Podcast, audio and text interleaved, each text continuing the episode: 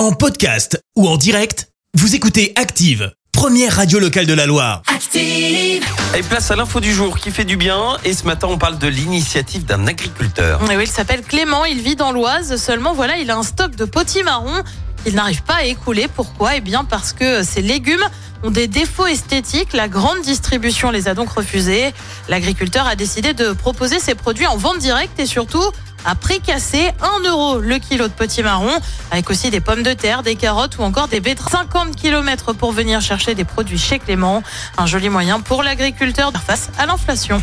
C'était l'info du jour qui fait du bien avec IRUP, la grande école de l'alternance. Management, ESS, informatique, technologie et industrie du futur, énergie, IRUP. I-R-U-P. Merci. Vous avez écouté Active Radio, la première radio locale de la Loire. Active.